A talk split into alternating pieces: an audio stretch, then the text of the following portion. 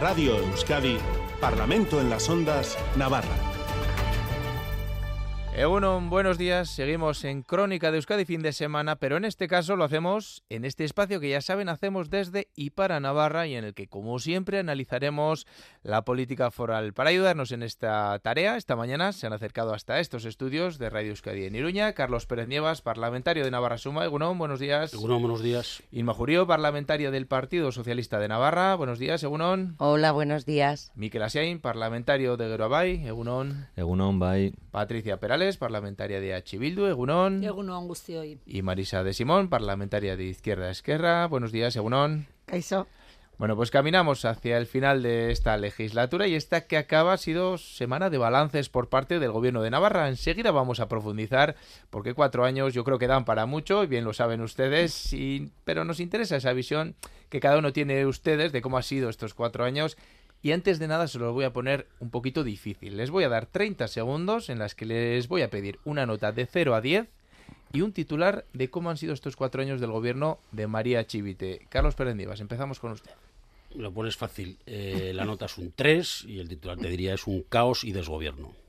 Irma Jurío.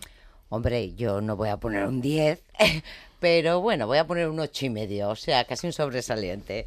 Y el gobierno de las personas el gobierno de las personas. Eh, seguimos con Geroaba y Miquel Asiain.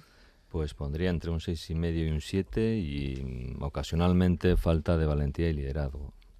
Patricia Perales. Pues mira, yo como siempre digo que soy iracasle y nunca he odiado poner notas, sigo eh, sin poner notas numéricas y voy a decir pues, lo que suelo poner en, en, las personas que, ¿no? Que, que deben mejorar y aquí yo creo que a este gobierno hay que decirle que puede y necesita mejorar.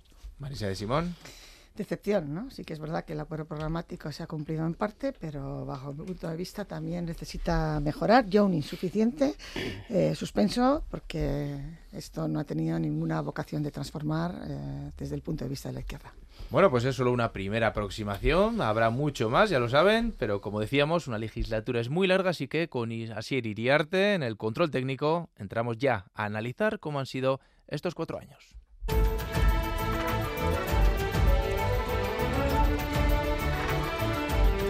Parlamento en las Ondas Navarra, con Aitor Pérez. En los últimos días hemos ido viendo balances por parte de los diferentes departamentos, pero nos vamos a quedar con el de María Chivite, que valoraba así sus primeros cuatro años como presidenta. Este gobierno de Navarra ha sido garante de ese bien común que es lo público y lo ha hecho con convencimiento y dedicación. Somos un equipo humano diverso que representa la pluralidad de esta comunidad un gobierno que se parece a la Navarra para la que trabaja. Y además un gobierno en minoría, que lejos de ser un hándicap, ha llegado a ser nuestra mayor fortaleza porque nos ha obligado a dialogar, a buscar encuentros y a pactar. A pactar con todos.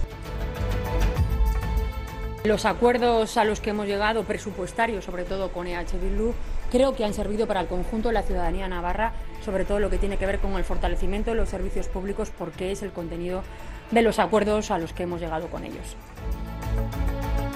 Se refería María Chivite en este primer apartado a la labor de su gobierno, pero más allá de los contenidos de los que luego profundizaremos, sí me gustaría que valoraran esa política de pactos. Estando en minoría, lo cierto es que el gobierno ha conseguido aprobar los cuatro presupuestos en esta legislatura y ha sacado adelante muchas iniciativas con el apoyo de la mayoría del Parlamento. Hablaba la presidenta en su discurso de acuerdos a izquierda y a derecha.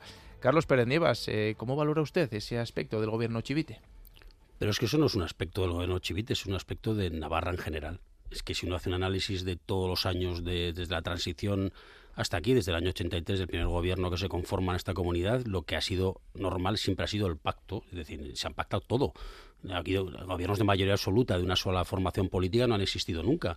El único momento que desde luego por parte, por ejemplo, de UPN con el PP integrado en el año 2003 hubo mayoría absoluta, no se presentaba entonces Ribatasuna o Euskal Herrita Rock porque no estuvo y una mayoría absoluta pero conformada por ese partido UPN con CDN, yo militaba entonces en CDN y se conformó una mayoría absoluta para hacer el gobierno, pero eran dos partidos, por lo tanto ya había un pacto previo que los presentamos de forma independiente. Por lo tanto, el pacto es consustancial al gobierno de Navarra. Poner en valor ahora ese pacto es tratar de justificar un poco cómo has tenido que gobernar, porque yo cuando le doy esa nota le digo que es el caos, la clave de todo eso es que se conforma un gobierno contra natura, ¿no? contra los propios programas y contra las propias ideas que han llevado el Partido Socialista en la campaña electoral. Es decir, que el Partido Socialista no está pensando un gobierno para pactar los presupuestos con Bildu, está pensando un gobierno precisamente anti-Bildu, lo digo abiertamente porque todas sus políticas de los cuatro años antes fueron manifiestamente contrarias anti-Bildu, anti-Guero Abay, que también lanzaba todas las proclamas contra el mundo del nacionalismo, y luego de repente los números le dieron la posibilidad de liderar ese gobierno, que no ha liderado nada, y entonces cuando plantea eso es un gobierno hecho sobre la marcha, sin ningún tipo de base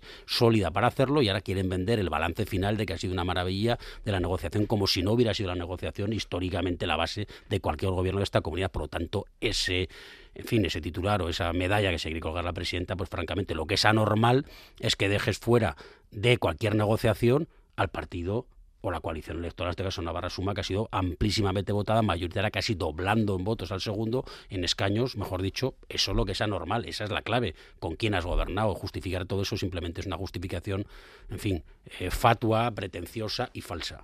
Y me jurió, PSN. Bueno, vamos a ver, yo creo que la política de pactos ha venido para quedarse. Es cierto que Navarra siempre se ha gobernado en base a los pactos, pero lo que se olvida ahora el representante de Navarra Suma es que eh, hemos tenido un gobierno en coalición con otros partidos, es un gobierno en minoría parlamentaria, que eso sí que sí que puede ser novedoso, se necesitaban eh, apoyos externos y creo que lo que ha primado ha sido el diálogo, el acuerdo, la intención de obtener resultados y ahí se ha pactado eh, con las diferentes fuerzas políticas y, y, nos puede echar en cara. O sea, el gobierno de pactos existe. Lo que Navarra Suma no entiende es que hayamos pactado con, EH Bildu. Y ya se ha dicho, o sea, son pactos que han sido favorables porque han apuntalado políticas de izquierdas, los servicios públicos, el estado de bienestar. Y en una época tan complicada como ha sido esta legislatura, creemos que era el camino que teníamos que seguir y por eso se ha pactado, eh, aparte de tener un apoyo externo con izquierda, con izquierda esquerra, pues esas políticas de izquierdas para proteger a las personas que creo que es lo que ha caracterizado esta legislatura tan complicada, se han pactado con EH Bildu y con, y con Izquierda Esquerra y también se han llegado a acuerdos con con Navarra Suma. Otra cosa es lo que quiera hacer ver. Yo entiendo que el representante de Navarra Suma quiera desnaturalizar pactos. Todos los partidos que estamos hoy en el arco parlamentario somos partidos legítimos con los que se puede pactar y el Partido Socialista nunca ha mentido a su electorado, nunca ha mentido en campaña electoral y lo que ha dicho era que no iba a formar gobiernos eh, con Bildu, lo que dijo en el año 2019 y efectivamente decidimos con Guero Abay y con Podemos el tipo de gobierno que queríamos hacer. Ese gobierno fue un gobierno a tres con, y luego tendríamos nuestros socios preferentes y en este caso sobre todo en política de fortalecimiento del estado de bienestar y de nuestra comunidad y de los servicios públicos que favorecen a la ciudadanía con EH Bildu. Miquel Asiain, Guero Abay. Bueno, si nosotros también pensamos que efectivamente los pactos son, son positivos, han sido positivos, lo quiero recordar que ya también en la legislatura anterior, en la legislatura que lideró Usue Barcos, así fue, así fue, se conformó un gobierno, digamos, entre diferentes fuerzas, con apoyo en el Parlamento también de diferentes fuerzas. Eh, y por tanto además inevitables, es decir, no había otra opción si queríamos conformar un gobierno entonces y ahora, es decir, en la, en la legislatura 15-19 y en la 19-23, un gobierno progresista tenía que pasar inevitablemente por pactos. En aquel momento 15-19 fueron con unas fuerzas y en el 19-23 han sido con otras. Así lo quiso la ciudadanía y afortunadamente llegamos a unos acuerdos. Y quiero recordar, quiero recordar porque ese pacto, eh, y me parece importante recordarlo, eh, se inició ya en el primer momento, en la primera sesión del Parlamento, con la conformación de la mesa, cuando desde Geroay hicimos una clara apuesta porque Bildu tuviera una secretaría. Esa fue nuestra apuesta. Así lo negociamos, digamos, eh, de puertas adentro con el Partido Socialista, que era con quienes estábamos dialogando para llegar a un acuerdo. Y luego creemos que de aquel vamos a denominarlo pequeño entre comillas acto, aquella pequeña entre comillas apuesta porque Bildu estuviera también en la mesa, eh, tuviera una secretaría, pues bueno, ha favorecido que a lo largo de la legislatura se haya llegado a otros acuerdos que consideramos positivos. Efectivamente, luego tendremos más tiempo para entrar en otros detalles, pero se han aprobado cuatro presupuestos, se han aprobado cuatro medidas de exenciones, eh, perdón, eh, de modificaciones de, de, fiscales. Por tanto, en ese sentido, bien, sí que hemos, sí que hemos echado efectivamente también eh, como he comentado en el titular que nos has pedido, pues en determinados momentos falta de valentía y liderazgo, falta de valentía, por ejemplo, en temas con el euskera, eh, en temas con, con, la transición energética, en temas como reclamar determinadas transferencias, si luego seguimos podremos entrar un poquito más en detalle, pero bueno, y de liderazgo también en otros momentos en los que pensábamos que la presidenta tenía que haber estado más presente en determinados momentos. Patricia Perales, H. Bildu, ha sido, como decía Inma Jurio, el socio preferente. Bueno, eh, pues sí, así ha sido esta legislatura. Yo también quisiera recordar de dónde venimos, ¿no? Porque se ha hablado de pactos y, bueno, el señor Asiain pues ha recordado la anterior legislatura, pero eh, la previa era de que bueno pues todo el Partido Socialista eh, bueno pactaba y iba de la mano de, UPN y eso lo que traía es que en, esta comunidad se han hecho durante muchos muchos muchos muchos años pues políticas de derecha, aunque el PSN estaba eh, dentro, lo que primaba era la fuerza de, y los intereses de la derecha que bueno que ya los conocemos y venimos de aquella bueno política de recortes de primar el interés privado y bueno y de grandes retrocesos en derechos sociales. ¿Qué ha pasado en estas dos legislaturas y en estas? Bueno, pues que desde luego en H. Bildu eh, eh, lo debatimos, eh, lo lo acordamos entre nuestras bases y fue decir, bueno, pues vamos a aportar cuando garanticemos que las políticas hagan un viraje hacia la izquierda y limitemos eh, y consigamos que bueno que la derecha se quede en el rincón de pensar y no tenga ningún efecto en estos presupuestos. ¿Por qué? Porque sabíamos que así podemos ganar en derechos. ¿no? Y ha habido en algunos ámbitos, como en derechos sociales, que, que se han hecho eh, avances, avances y muchas también hay que decirlos, pues por aportaciones que ha hecho eh, eh, H. Bildu, ¿no? En algunas cuestiones, pues eh, hemos podido avanzar y por lo menos no hemos retrocedido, que eso también para nosotras era un paso importante que sabemos que si estaba gobernando la derecha iba a ocurrir. Y en otros, pues bueno, yo creo que también, como he dicho, eh, la valoración que hacemos de puede y se necesita mejorar, pues hay en, en muchos ámbitos que, que, no hemos llegado a acuerdos y que hay, pues bueno, que sí que hemos visto que el PSN se ha echado en brazos de la derecha cuando ha querido conseguir determinados temas, por ejemplo, la aberración de, la ley con el tema de, del PAI, eh, el tema del euskera para nosotras, bueno, pues ha sido eh, un tema que, vemos que ha habido incluso retrocesos en algunos ámbitos y otros temas también que, podríamos decir, ¿no? Por ejemplo, también por decir una gran aberración, pues el proyecto del TAP. Que hemos sido muy críticas, que siguen con una huida hacia adelante y, otro tipo de cuestiones. Marisa de Simón. yo creo que el gobierno del cambio, creo no, es así, comenzó la legislatura la legislatura pasada, lo que ha pasado en esta legislatura es que las fuerzas del cambio pues no son tan de izquierdas o tan a la izquierda como lo fueron la, legislatura la legislatura pasada.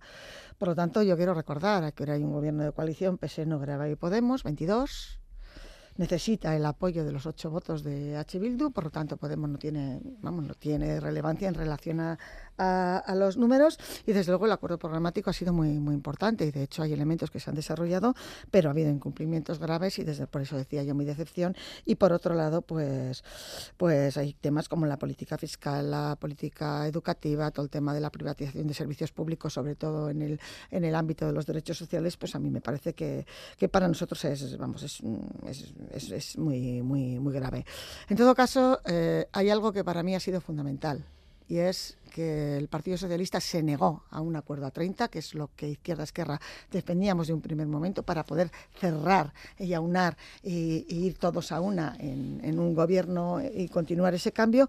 Entonces, ¿qué ha pasado? Pues que el Partido, Socialista pues ha acordado y otros con quien la ha convenido en cada momento. Voy a poner cuatro ejemplos y ya termino. Uno, eh, cuando el PAI, por ejemplo, la ley que crea un cuerpo único para el profesorado del PAI. ¿Con quién pacta? El Partido Socialista con UPN. Geroa y pacta, pacta con Navarra Suma, perdón, con el tema del profesorado de religión. La asunción del coste por parte del Gobierno de Navarra del contrato de relevo de los en los centros concertados, pues también se, se, consigue con otras, con otras, con otras, con otro tipo de sumas y todo lo que tiene que ver con la fiscalidad también. Por lo tanto, pues en fin, este Gobierno necesita mejorar mucho, mucho, mucho y mucho desde el punto de vista de la equidad transformadora transformadora, para lo cual a ver si en las elecciones, pues en fin, las cosas van de otra manera.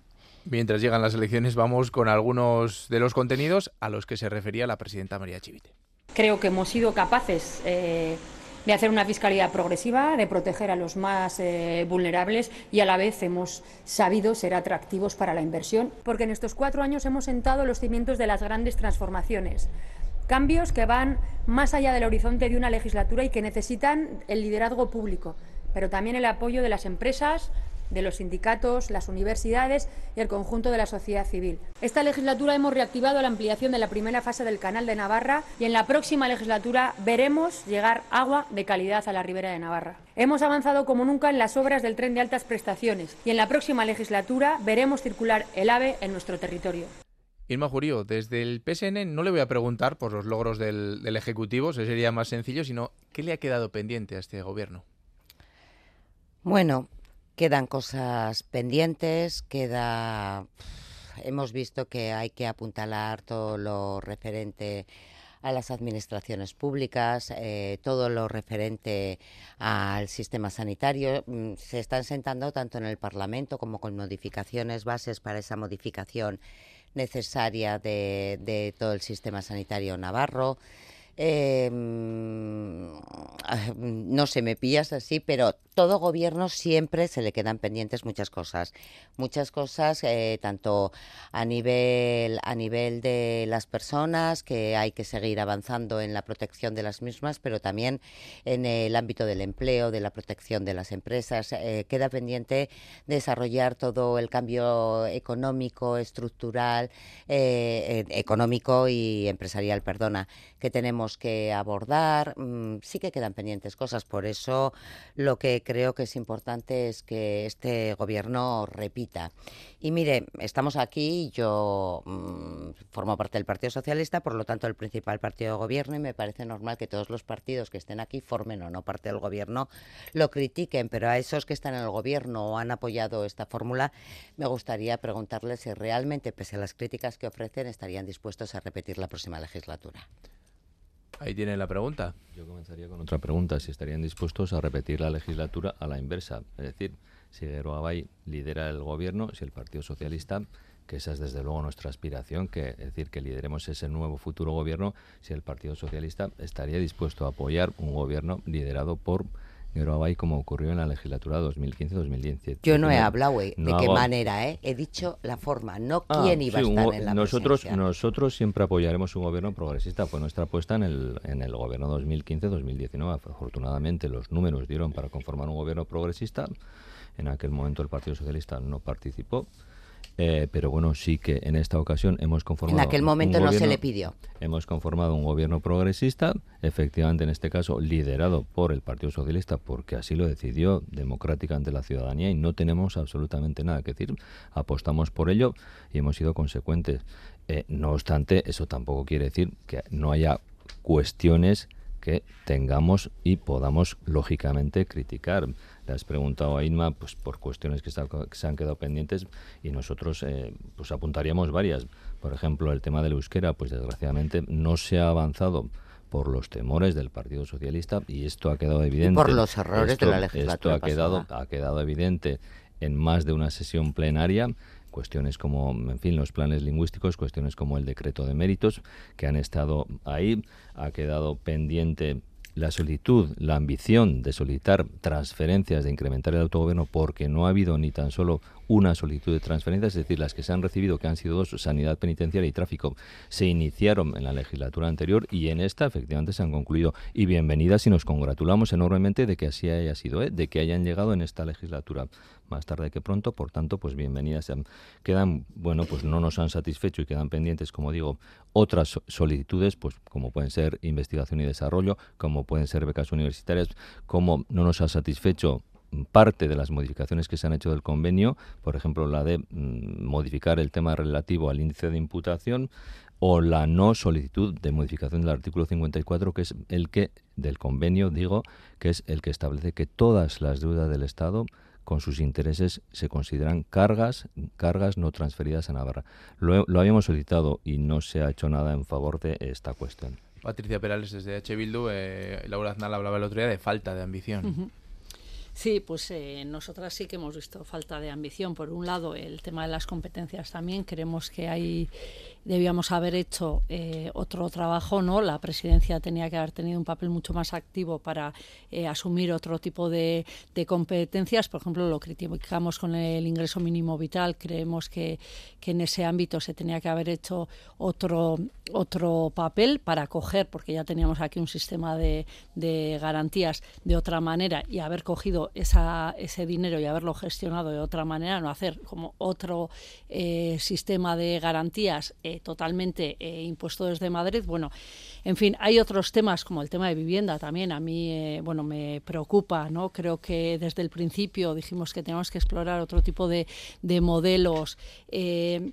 El tema de feminismo, el tema de sistemas públicos. Eh, a ver, en este sentido, eh, no hemos hecho un avance eh, cualitativo ni cuantitativo en fortalecimiento de sistemas públicos. Y voy a poner aquí, por ejemplo, todo el tema de cuidados. ¿no? Tenemos dos residencias públicas, tenemos unos sistemas de cuidados que hay que eh, eh, transformar y ahí tiene que coger el Gobierno de Navarra un protagonismo eh, fundamental y bueno, se ha limitado a hacer más campañas de marketing, como por ejemplo puede ser el Pacto de los Cuidados, sin ningún tipo de, financiación y sin ningún tipo de, objetivo transformador para hacer esas respuestas. ¿no? Yo creo que aquí podíamos haber hecho mucho más y, ha faltado ambición.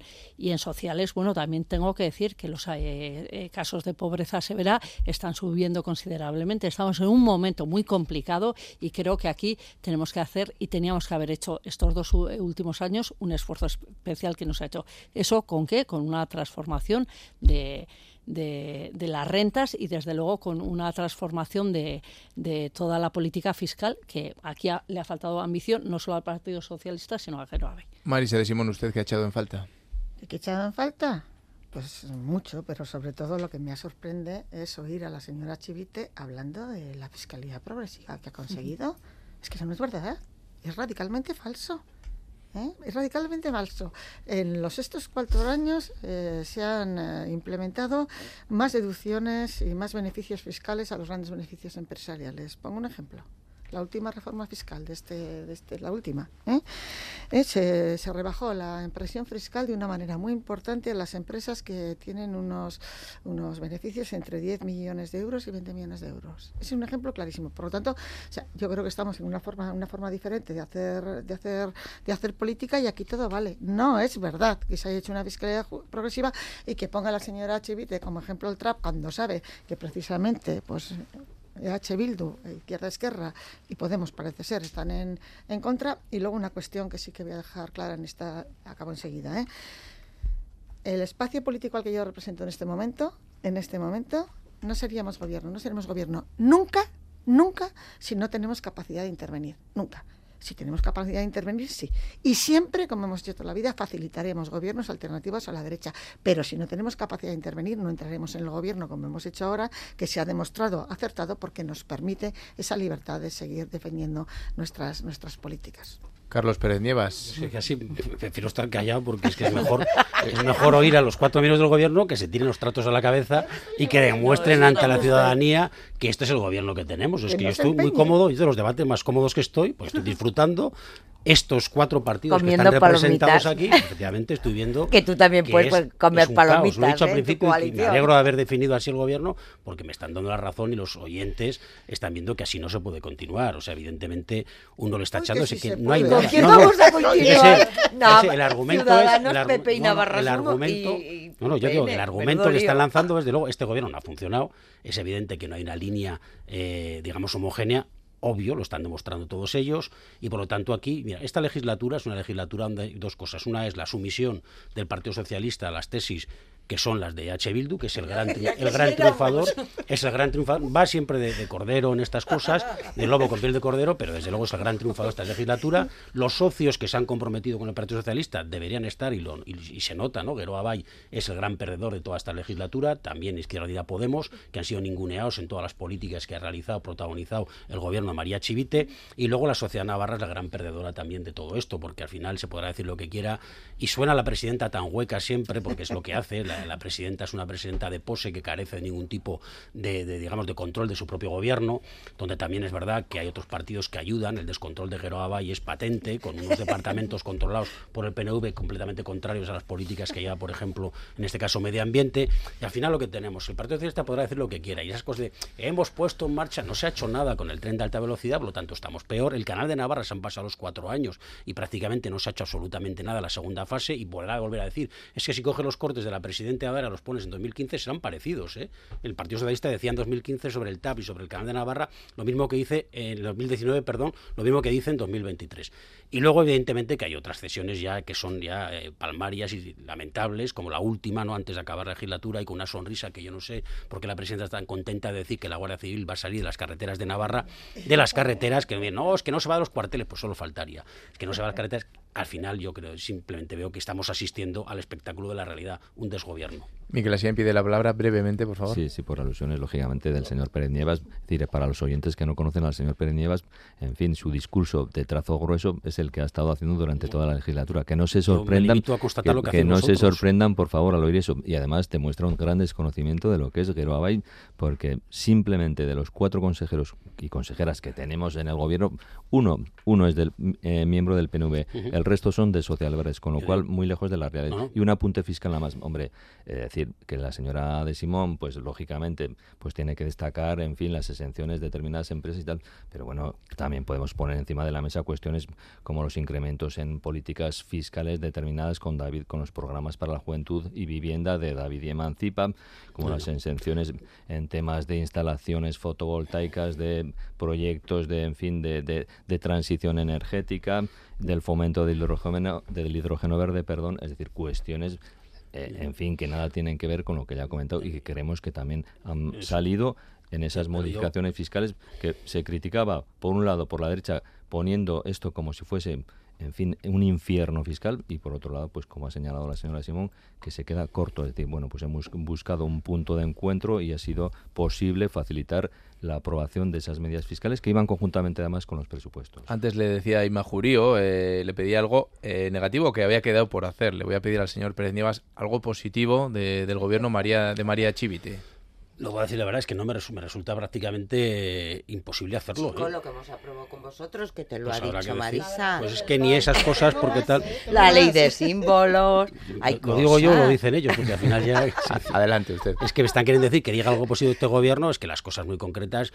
del gobierno nada. Es cierto que la dinámica del compromiso de los funcionarios, etcétera, hace que hemos salido de situaciones críticas en momentos complicados en esta legislatura, y hay que decirlo así, el compromiso de todo el sistema sanitario navarro cuando llegó la pandemia es algo en toda España, pero en Navarra también, que es lo que nos interesa, digno de elogiar, y eso es una cosa buena del gobierno, no es una cosa buena del compromiso de la gente, porque luego el gobierno los dejó tirados después, ¿no? Entonces, sinceramente, tengo que decir que francamente, a mí me resulta en el balance de legislatura decir que hay algo bueno de este gobierno, pues sinceramente me niego a reconocer nada que haya transformado esta sociedad en estos cuatro años. Y lo digo, no hay nada transformador en ninguno de los aspectos, no hay ningún departamento que esté mejor de lo que estaba, no ya la legislatura del 2015-19, sino incluso antes desde luego no hemos recuperado nada después de las crisis y por lo tanto yo me niego a pensar que este gobierno es un gobierno que se le puede calificar ni siquiera de aprobado nunca. Carlos Genial figura hasta la sepultura. Sí, a mí esto, muy brevemente, por favor. a mí esto me resulta divertido porque al final se nota que estamos en campaña electoral, que, venga aquí un representante de Navarra Suma, que es de Ciudadanos, que venga a contar nuestros líos cuando han acabado como el Rosario de la Aurora, pues bueno, pues es divertido, ¿eh? es no gobernamos. Pero miren, que este gobierno no ha avanzado no se puede decir. Este gobierno ha avanzado, todo eso se y ha avanzado en base a acuerdos. Y eso es. Mm, y me quedo con una frase que se repite igual por el presidente del gobierno de España, Pedro Sánchez.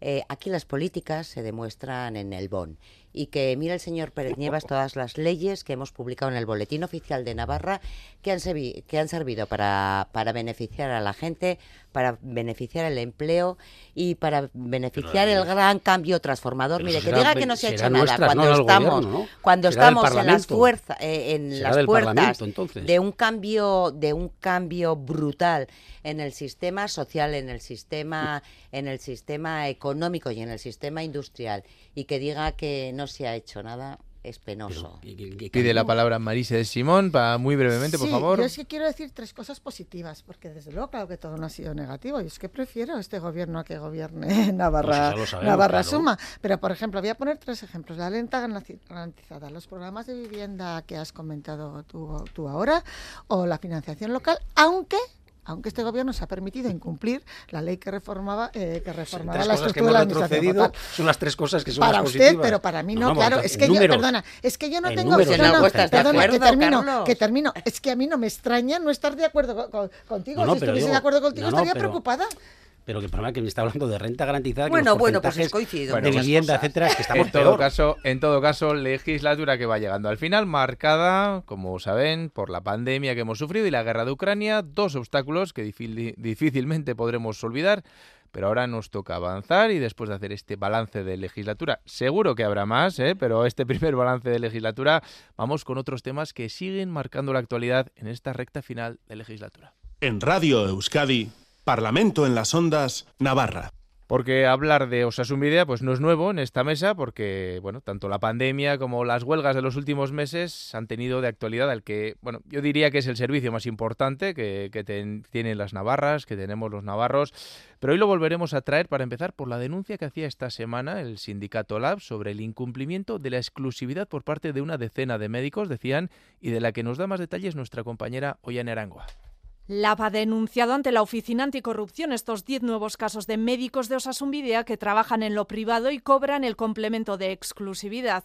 Casos que afirma afectan a las áreas de Pamplona, Estella y Tudela, a numerosas jefaturas y especialidades, sobre todo a ginecología, uno de los servicios con más lista de espera. Y Manuel Carrera, coordinador de LAB en Navarra. La denuncia que hace hoy el sindicato LAB de al menos 10 nuevos casos unidos a una mala práctica en relación a la exclusividad confirma que efectivamente existe una mala praxis en este sentido. El Gobierno ha hecho una dejación absoluta de sus funciones de control para el buen funcionamiento de la Administración. Por eso vuelve a exigir al Gobierno una inspección general y exhaustiva para detectar posibles casos fraudulentos de exclusividad médica y depurar responsabilidades. Bueno, de los 10 casos, 8 trabajarían en el Hospital Universitario de Navarra, según el sindicato, y otros dos en el Hospital Reina Sofía de Tudela. Eh, no sé cómo reciben eh, esta denuncia desde el PSN, Inma Jurío. Bueno, pues yo cuando la vi el otro día, efectivamente a mí me parece escandaloso. Y algo ha fallado. Está clarísimo que algo ha fallado. Mecanismos de control han fallado que deberían eh, haberse realizado. Va a haber que estar, eh, que estar atento porque vemos que pasa esto en el ámbito de salud, pero habrá que hacer una comprobación en vía general porque hay muchos funcionarios del Gobierno de Navarra que cobran exclusividad y al final cuando hablamos de la, eficacia, de la eficacia y de la eficiencia de un sistema público tenemos que tener en cuenta que estamos jugando que a estos, que a estos eh, profesionales y funcionarios los pagamos todos y todas los ciudadanos. Y entonces yo creo que ahí la Administración efectivamente ha fallado. Eh, sí que nos vamos a, a, congratular porque tenemos se creó esta oficina anticorrupción la legislatura pasada y se ha puesto en marcha esta y bueno pues va a ser una de las primeras actuaciones pero creo que que lo deseable sería no llegar a este momento y que todos los mecanismos de control hubieran funcionado con anterioridad. Habrá que mirarlo, habrá que examinar y habrá que eh, tener en cuenta todo esto porque no nos podemos permitir esta serie de situaciones. Eh, yo no digo que, miren, oiga, que si quiere estar en la función pública y, y, la actividad privada, pues igual tiene que dejar de, de percibir determinadas cantidades pero si las está percibiendo, eh, yo desearía que la Administración funcione en esos sistemas de control y creo que aquí ha habido un fallo. Carlos Pérez Bueno, me parece que esto es una cosa francamente eh, lamentable, pero lamentable dos cosas. Por un lado, aquí lo que hay que hacer es que si esto, si hay algún tipo de, de, de de infracción sobre ese, el tema de incompatibilidad, pues evidentemente la administración, que es el gobierno de estos señores, tenía que haber tomado cartas en el asunto y haber inspeccionado, que es el gran déficit de este gobierno y otros anteriores, que aquí gastamos dinero sin ningún tipo de control, absolutamente sin ningún tipo de control, y eso es penoso porque ese es el dinero público. Que hay alguien que está incumpliendo, oye, que la administración lo tenga en cuenta, lo sancione, a ver si lo puede hacer o ha sido de alguna manera eximido de esa, de esa incompatibilidad, etcétera, etcétera. En todo caso, a mí me parece que el sindicato, como hace siempre, esa cultura que hay de la persecución, el señalamiento público no se les ha olvidado y lo siguen haciendo con todo el mundo. Ahora hay que atacar a, los médicos porque se considera que son unos privilegiados y que tienen que ser atacados porque se están llevando el dinero de todos y no pegan un palo al agua. Eso es lo que están trasladando y me parece lamentable, penoso y vergonzoso. Y yo creo que lo que hay que hacer es establecer las cuestiones que hagan que el sistema de salud público de Navarra o el sistema de salud que es público y que es privado, que sea ese sistema de salud que durante muchos años de gobiernos de otros, que parece que somos tan malos, resulta que estaba el, más valorado por la sociedad en general, votantes de, Bildu, votantes de Geroa, votantes del PSOE y de Izquierda Unida, como el mejor de España, y ahora lo han bajado ya hasta el posición número 7. Eso me parece, para empezar, que es flagrante. Y luego también hay que decir que esta famosa oficina que se puso en marcha de anticorrupción, que dijo muy claramente que los gobiernos anteriores, que no son de estos señores, sino son los nuestros, no tenían ningún caso de corrupción, pero que no ha abierto nada, ni ha dicho nada, ni de las mascarillas famosas, y no ha dicho nada de los, del permanente fraccionamiento de contratos públicos, del hecho de que no se hagan, que se hagan prórrogas de contratos sin hacer en nuevo contratación pública, etcétera, etcétera, etcétera, cosas que este gobierno ha hecho y que francamente me parece que es llamativo. En todo caso, yo digo, hay una persecución como hace mucho tiempo, me parece vergonzoso y penoso y lamentable, y desde luego no hay ningún control, ningún control de este gobierno sobre el gasto público, sea por una infracción de un médico o por cualquier otro tema. Miquel Asiain. Hombre, aprovechando que Larga pasa por Pamplona, pues el señor Pérez Nievas lógicamente aprovecha y mete en un totur revolutum pues cuestiones que no tienen nada que ver, churras y merinas en el mismo rebaño. Es decir, nada, absolutamente nada que ver. Efectivamente, estos hechos de estos 10 eh, en fin, profesionales de la sanidad son completamente deplorables, denunciables, eh, execrables, pongamos el adjetivo que queramos, y efectivamente eh, hay, que, hay que incentivar, hay que potenciar los sistemas de control e inspección. Bueno, como se ha apuntado, no solamente quizás en la sanidad, sino también en otros ámbitos, pero bueno, en este caso se ha denunciado por parte de un sindicato, por parte del sindicato Lab, en un sector muy concreto, que es el de sanidad, y desde luego hay que, eh, efectivamente, como digo, eh, incrementar esas inspecciones, incrementar esos controles para evitar esta picaresca, desgraciada picaresca, condenable picaresca, porque además lo tienen muy fácil, es decir, se ha comentado ya, es decir, no tienen más que renunciar a la exclusividad y podrán ejercer la medicina privada allá donde quieran, es decir, que dejen de cobrar esos 800 euros mensuales que cobran por eh, el tema de la exclusividad y que ejerzan, aparte de sus horas dentro de la función pública, que la ejerzan en la sanidad privada allá donde quieran o donde les, lo ofrezcan. Pero vamos, eh, entendemos que, que lógicamente es denunciable. No queremos tampoco caer en un titular de trazo grueso, como ha habido aparecido en ciertos medios, digamos, inculpando a todo un sector. Es decir, en Navarra hay más de 4.500 profesionales de la medicina, con lo cual más allá de estos 10 casos, esperemos que no haya más, esperemos que no haya más y que si no, que actúe, digamos, quien tiene que actuar, principio el departamento y después la justicia, si es así, bueno, pues para precisamente para erradicarlos completamente. ¿Cómo lo ven desde H. Bueno, pues esto demuestra que hay un gran fallo ¿no? y una falta de inspección y de control eh, por parte de, la Administración. Y, bueno, eh, esto es una cuestión que ha salido mucho en esta legislatura, ¿eh? en, muchas valoraciones luego más, más técnicas y que esto, bueno, es uno, uno de los ejemplos, bueno, pues igual más grave o más público que se ha hecho en estos momentos de, de polémica en este ámbito. Yo creo que no se quiere atacar a todo el el sector para nada, pero sí que es cierto que eh, hay una defensa y una apuesta por un sistema público de calidad y hay una ley que además es que está aprobada y que se está incumpliendo. Entonces, lo único que se ha hecho aquí público es eh, el incumplimiento de la ley hay estos incumplimientos y yo creo que aquí tenemos que hacer eh, una crítica, yo creo muy fuerte desde, desde las administraciones, porque nuestra labor es y nuestra responsabilidad es ser eficaces y eficientes con los recursos públicos, los recursos de todas y de todas, y aquí hay un, un gran vacío, un gran vacío de incumplimientos porque no hay eh, no hay control ni hay eh, las inspecciones eh, necesarias en todos los ámbitos. Hay muy, muy poco. ¿Y qué pasa? Que es una. en todo, en todo. Hay una cuestión, además, que la hemos identificado en muchas ocasiones y se reconoce desde la Administración. No, es que no tenemos herramientas.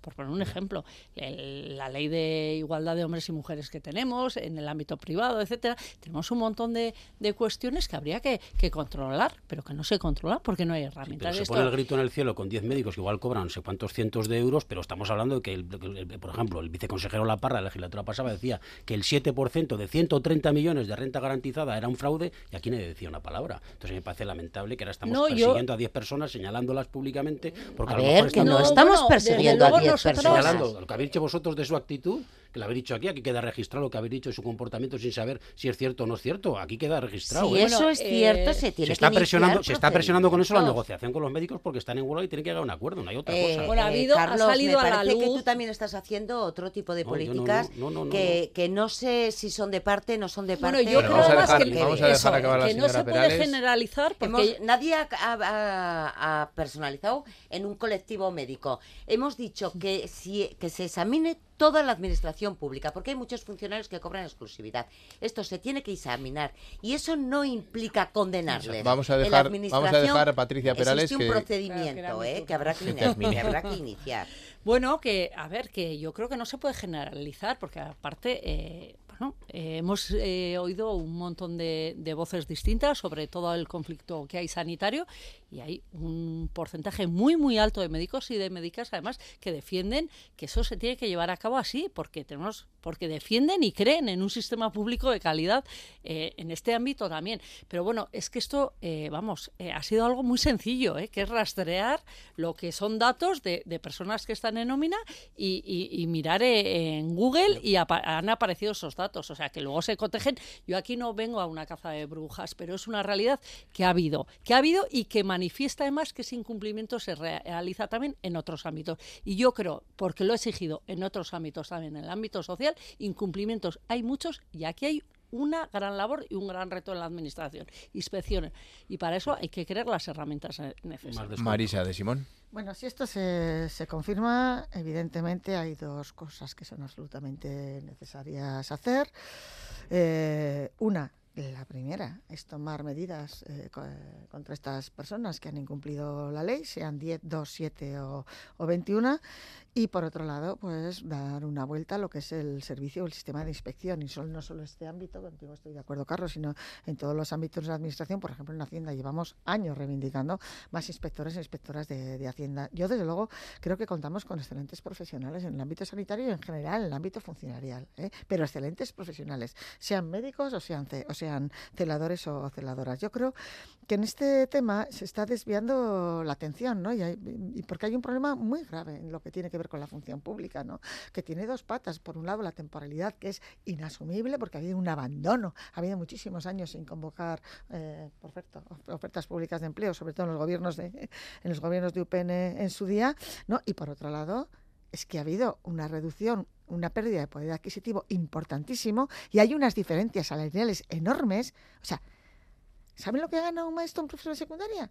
¿Saben lo que gana? ¿Eh? Pues bastante menos que otros, otros ámbitos de la, de la administración. ¿Y qué es lo que está aquí? Y ya termino encima de la mesa y que es algo que hay que abordar, pero ya, pero ya. Es esa reforma del Estatuto del Empleado Público para organizar todo lo que es la función pública. Porque ahora tenemos a los bomberos que les doy un caramelito, a la policía forestal que les doy otro caramelito, a las enfermeras que les doy la carrera profesional, sí, al no sí. sé qué. Y hay algunos que estamos perdiendo más que otros. ¿eh? Yo soy docente y el 98% de los docentes y las docentes tenemos exclusividad porque es que ni siquiera nos podríamos permitir trabajar en otra cosa. No nos llega el Pues cuerpo. Esta Bueno, denuncia- bueno, bueno, bueno. Esta denuncia del sindicato Lab llega además pues en, en la semana, en los días previos a, a que se vote ese acuerdo en el Parlamento, en el que bueno se votarán los, los acuerdos logrados con el sindicato médico, entre otros. La votación es el próximo jueves, cuenta con el apoyo de PSN, Geroaba y Podemos, Izquierda Izquierda y EH Bildu. Carlos Perendivas, Navarra Suma, eh, ¿qué hará en esa votación? Bueno, nosotros en esa votación vamos a votar ya, porque Navarra suma en este momento, como decía Inman, Navarra suma como tal, ahora hay libertad de voto. Yo tengo claro que hay que alcanzar un acuerdo y que nosotros probablemente ese acuerdo lo vamos a votar los tres parlamentarios de Ciudadanos a favor. Ciudadanos. Mm. Yo los demás tendrán que hacer su análisis, etcétera. Nosotros los contactos que hemos tenido con el sindicato, etcétera, nos parece que, que lo que trasladan es que es un acuerdo, que si ellos lo han decidido y que está bien y que es lo que, bueno, pues como se hacen las negociaciones, todo el mundo tiene que ceder. En todo caso, nosotros desde luego no vamos a, a votar en contra de ese acuerdo y votaremos a favor. Mm. Una buena noticia si sale adelante desde Geroabay. Sí, desde luego. No como, como partido en principio, porque, bueno, lo hemos dicho también desde estas redes, desde estas mismas ondas, es decir, creemos que se cometió un error de principio por parte del Departamento de Salud en el momento en que empezó a negociar con un, exclusivamente con un sindicato muy concreto y fuera de las mesas sectoriales y de la mesa general. Fue un error, fue un error se ha reconducido, se ha llegado a un acuerdo y para nosotros había una línea roja que era la, de la exclusividad, se ha mantenido, por tanto, y más allá de bueno de otros logros que hemos eh, puesto sobre la mesa como 5 millones para listas de espera y el compromiso de extender la carrera profesional pues a toda la administración, no solamente digamos a lo que pedía el sindicato médico, sino a toda la administración en un breve periodo de tiempo, con lo cual pues desde ese punto de vista congratularnos. EH Bildu. Pues sí, nosotras eh, también vamos a votar a favor, pero bueno, también va a ser un sí crítico porque nos parece que hay eh, cuestiones eh, bueno, que se han recogido que son interesantes como la carrera profesional, la ley de modificación del estatuto y demás, pero bueno, hay, muchas cosas que se quedan fuera y también, bueno, pues ya lo hemos dicho aquí en más de una ocasión, pero y también decir nuestra postura crítica a las formas de, de, hacer este, este tipo de negociaciones porque se han hecho en un formato que no es el, el habitual que desde luego se tenía que haber hecho en sus órganos de negociación con la representación sindical y también eh, teniendo un planteamiento general de todo el ámbito sanitario que no se ha tenido. Marisa de Simón expresaba alguna duda todavía. Sí, porque yo aún lo estamos, vamos, yo lo estoy, lo estoy valorando y lo más probable es que el voto sea favorable porque yo no tengo ninguna duda de que los médicos y las y las médicas se merezcan esa subida salarial, pero creo que el procedimiento no ha sido adecuado y creo también que hay otros eh, trabajadores y trabajadores de la administración que tienen tanto derecho como este sector. En todo caso, este acuerdo, lo que vamos a aprobar, incluye otras cuestiones que para mí son muy relevantes, como es el refuerzo de la atención primaria, que ha pasado muy desapercibido, pero que eso también forma parte del acuerdo. Por lo tanto, vamos, yo cada vez me voy inclinando más al sí, pero la crítica la voy a hacer y, dura porque el, Departamento de Salud en función pública en particular, no solo el Departamento de Salud, yo creo que no abordaba la cuestión como debería haberlo. Venga, y cerramos brevemente con Irma Jurío. Bueno, pues como parece que, que va a haber finalmente un gran acuerdo, excepto Marisa de Simón o Izquierda Esquerra como tal, pues voy a intentar convencerle. Mire, esta ley, eh, su fundamento no es solamente dar dinero a determinados colectivos como son los médicos, es precisamente ese refuerzo de la atención primaria que contempla a los colectivos más eh, que más sufren y que es la atención primaria y la atención en, en, medio, en medio rural o zonas de difícil protección. Más allá de dinero, lo que se pretende es reforzar el sistema sanitario público y para eso hay que primar a, eh, aquellas medidas que favorecen tanto la atención primaria como el ámbito rural en el sistema sanitario. Bueno, pues lo dicho, aquí las opiniones, veremos la votación final, que recuerden será este jueves. Nos queda poquito tiempo, pero en esta recta final sí que queríamos hablar de una ayuda que acaba de anunciar el Gobierno de Navarra, en concreto el Departamento de Derechos Sociales, a través de la consejera Carmen Maeto. Nueva ayuda de 100 euros a, las familias eh, que tienen a su cargo a niños y a niñas menores de 3 años y que tienen eh, una renta inferior a, 45.000 euros anuales y si hay más de una fuente de, renta, el límite de 70.000 euros. Bueno, se trata de una ayuda que se cobrará en un único pago y que será con carácter retroactivo. ¿eh? Maeztu destacaba que llegará a la mayoría de menores de tres años de la comunidad foral. Eh, Miquel Asiain, ¿cómo acogen esta medida? Bueno, pues, eh, pues bien, quiero recordar que de hecho en mayo del 2021, o sea, hace ya casi dos años, eh, nuestro senador Coldo Martínez planteó en el Senado una medida similar a esta, eh, digamos, a nivel estatal. Lógicamente Navarra tiene competencias y ahora la está asumiendo, digamos, la pondrá en marcha desde aquí. Pero ya la reivindicó entonces, en mayo del 2021. Se debatió esa misma propuesta en, en octubre del 2000, de aquel mismo año, del 2021. Bueno, afortunadamente en el 2022 el Estado la ha puesto en marcha y eh, pues desde Navarra se va a poner se va a poner ahora desconocemos de momento todos los detalles, pero bueno, en principio en principio nos parece positiva porque bueno, pues porque persigue esos objetivos de luchar contra la pobreza infantil, el apoyo a las familias en la crianza y la inversión en infancia como una política de bienestar de los niños que creemos que son elementos muy importantes de cara a esta sociedad y al mantenimiento del estado de bienestar. Carlos Pérez Nievas.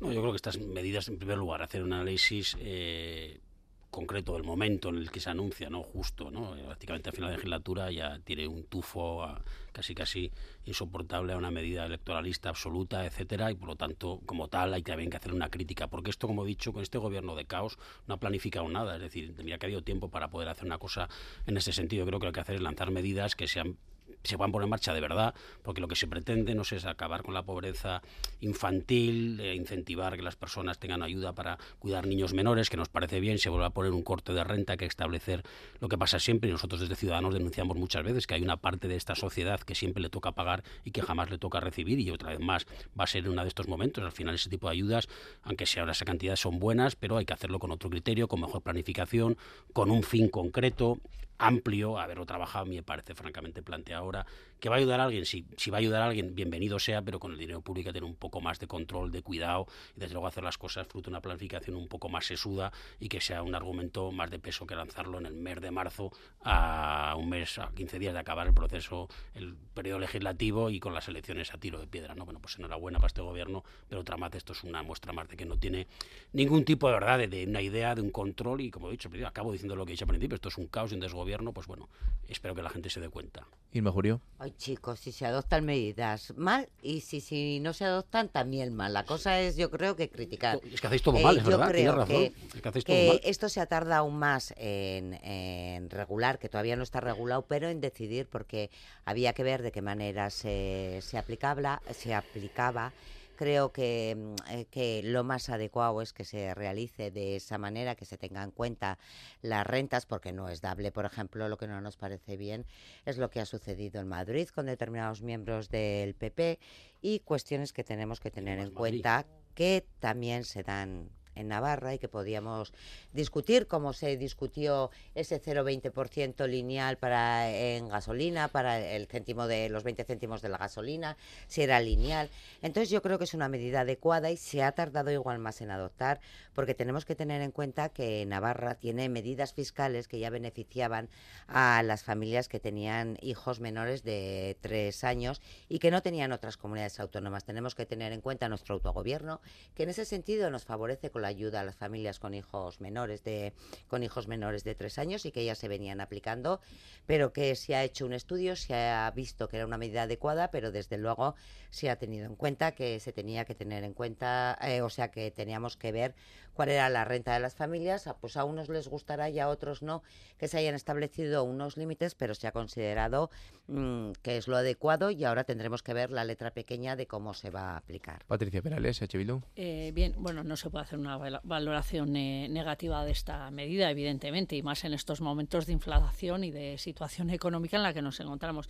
Pero sí que es cierto que yo, bueno, eh, quiero eh, hacer hincapié en lo que son las medidas estructurales, ¿no? Porque estamos, eh, yo creo que demasiado eh, fortaleciendo las medidas paliativas o creando medidas paliativas, pero no vamos a las medidas estructurales. Y por hacer una mención, hoy hemos estado en unas jornadas, por ejemplo, de UNICEF, ¿no? Y, nos alertaban de la pobreza infantil. Eh, nos encontramos una pobreza infantil severa y que está, está subiendo. Sinceramente, con 100 euros eh, vamos a arreglar esto. Eh, pues no, yo creo que sí que necesitamos, y ahí estoy de acuerdo con el señor Pérez Nievas, de que hay que hacer una atención integral. O sea, una estrategia integral donde se aborden todas las cuestiones. Aquí está el tema de, de, la prevención de los servicios de calidad, del empleo de calidad, etcétera. Hoy se nos hablaba de que la, la, la pobreza se hereda y, la, y, ¿no? y al final, bueno, los niños y las niñas son las personas más perjudicadas de esto. Eh, a ese tipo de planteamiento entonces tenemos que ir a, cambiar medidas estructurales que aborden todo un planteamiento mucho más general de eh, reducir eh, la pobreza y con planteamientos que vayan en busca de una justicia social mucho más equitativa y, mucho mejor de la que tenemos. Entonces, bueno, ahí está ese dicho, ¿no? Y, y yo lo suelo recordar mucho porque me parece bastante interesante que no nos deis un pez, ¿no? Sino una caña para pescar. Pues en esto eh, yo creo que lo mismo. Venga, y Marisa de Simón, para cerrar. Sí, bueno, en la misma línea que Patricia. O sea, yo me veo a mí misma y. Bueno, yo soy abuela, ¿verdad? Pero sí me veo como madre en aquella época. Digo, yo con 3.800 euros al mes, aunque sean brutos, me merezco, tengo, o me ca o cabe que reciba 200 euros porque tengo un hijo menor de tres años. No. A mí me parece una medida totalmente electoralista y así, y así lo digo y no creo que esto solucione eh, eh, la vida de esas familias que lo tienen muchísimo peor. Rentas de 45.000 euros. Pero, ¿quiénes somos esos? pues los que estamos, las personas que estamos aquí. Yo no quiero, yo no quisiera estos 200 euros para mí. Recordamos que son 100 euros al mes, esto es 1.200 euros al año, eh, ligada la renta, eh, como decía Marisa de Simón, 45.000 euros en los casos de, de, una familia de una sola persona, monoparental, y 70.000 en el caso de que sea una pareja. Cobrando todo de un solo pago, bueno, pues veremos una ayuda que una vez publicada en el Boletín Oficial de Navarra se podrá pedir, recuerden, con carácter retroactivo hacia hasta el 1 de enero, a falta de detalles todavía que, como decíamos aquí en esta mesa, eh, todavía no conocemos y que, bueno, se cobrará hasta que los menores cumplan los tres años. Con esta nueva ayuda llegamos al final. Lo hacemos escuchando a Kiko, Veneno y Ariel Roth. Este dúo de artistas se suben juntos al escenario del Teatro Gastambide de Tudela en un concierto que han titulado Un país para escucharlo. Será un repaso a los grandes éxitos de sus carreras musicales. Un viaje entre la rumba y el flamenco pop con los recientes toques electrónicos de Kiko Veneno y la escuela de rock y blues de Ariel Roth. La cita es a las ocho y media de la tarde en Tudela, en el Teatro Gastambide, recuerden, y todavía queda alguna entrada a la venta. Carlos Pérez Nievas, Inma Jurío, Miquel y Patricia Perales y Marisa de Simón. Es que ricasco por acercarse hasta estos estudios de Radio Euskadi en Iruña y hasta la próxima. Llegan ya las noticias de las 10 y seguido más que palabras en la sintonía de Radio Euskadi. Disfruten del fin de semana. Asteburu, ona pasa. Volando voy, volando vengo, vengo,